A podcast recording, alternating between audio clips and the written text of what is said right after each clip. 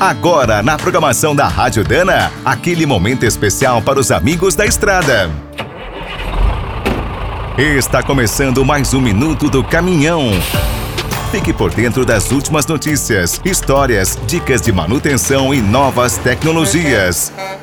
Nos últimos anos, a energia solar avançou rapidamente no Brasil. Hoje é a nossa segunda maior fonte, só perde para as usinas hidrelétricas. Como os painéis fotovoltaicos estão ficando cada vez mais eficientes e acessíveis, uma ótima ideia é colocá-los nos baús dos caminhões. Nos modelos a diesel, a energia gerada reduz o esforço do alternador, pode ajudar a refrigerar a carga ou tocar o ar-condicionado da cabine. Se o caminhão for híbrido ou elétrico, fica ainda melhor. Os painéis fornecem carga para as baterias e a autonomia aumenta bastante. Em 2016, a International surpreendeu ao apresentar um protótipo de estradeiro futurista. Seu grande baú era uma verdadeira usina solar. Este ano, a Scania foi além, criou um cavalo híbrido para testes reais que puxa um reboque de 18 metros, forrado de painéis, no teto e nas laterais. Mesmo sendo avaliado no frio da Suécia, a eletricidade gerada pelo baú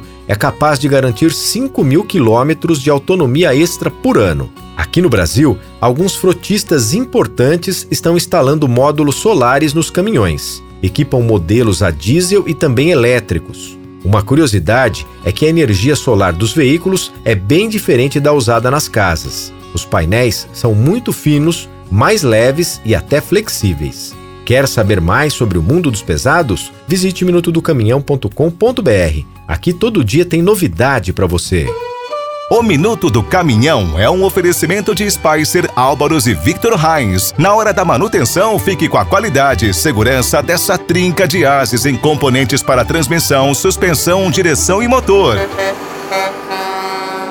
E quem é do trecho já sabe, para rodar bem informado, a Rádio Dana é sempre a melhor sintonia.